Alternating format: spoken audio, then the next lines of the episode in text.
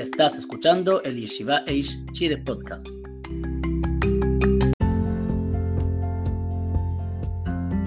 Muchas gracias por escuchar las alajot diarias de la Yeshiva Eish Chile y que todos tengan un excelente día.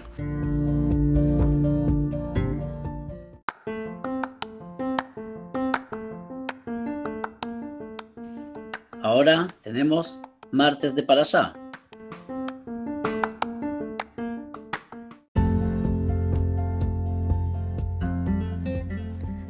Hola, hoy día vamos a hablar sobre Parashat Vayeshev.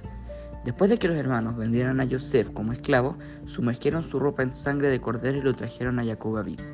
Ellos dijeron, esto es lo que encontramos, ¿son estas las vestimentas de tu hijo? Entonces Jacob respondió, es la vestimenta de mi hijo, un animal salvaje lo comió.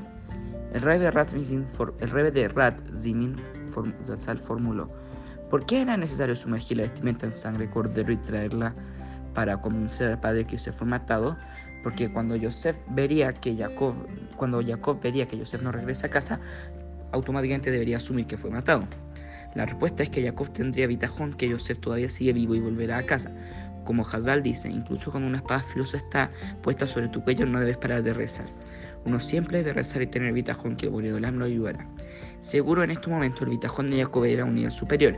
Confiaba en Boreolam que Hashem volvería.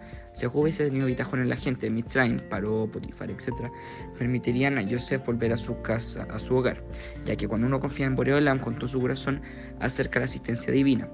Jacob posee un alto nivel de bitajón y hubiese acercado la asistencia divina y Yosef seguramente volvería a la casa.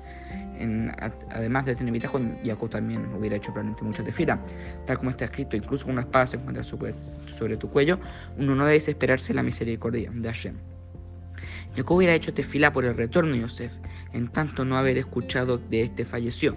Los hermanos tenía, temían que si Jacob hacía tefila y tenía bitajón, los egipcios por, mandarían a Yosef de vuelta. Yosef revelaría que los hermanos lo vendieron y Jacob se habría, enojado con ellos. Por lo tanto, eh, le hicieron shahita un cordero y sumergieron sus vestimentas en la sangre y la enviaron al padre para que te piense que Yosef falleció y no rezara por él.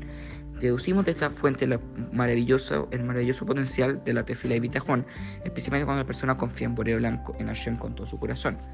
Entonces ya hay razón que sea la voluntad nuestra al final, que le hagamos tefila a Hashem y que Él se la voluntad para que nos ayude en todo lo que busquemos hacer y nunca tengamos falta de bitajón y siempre se vamos a poder hacer tefila correctamente. Amén.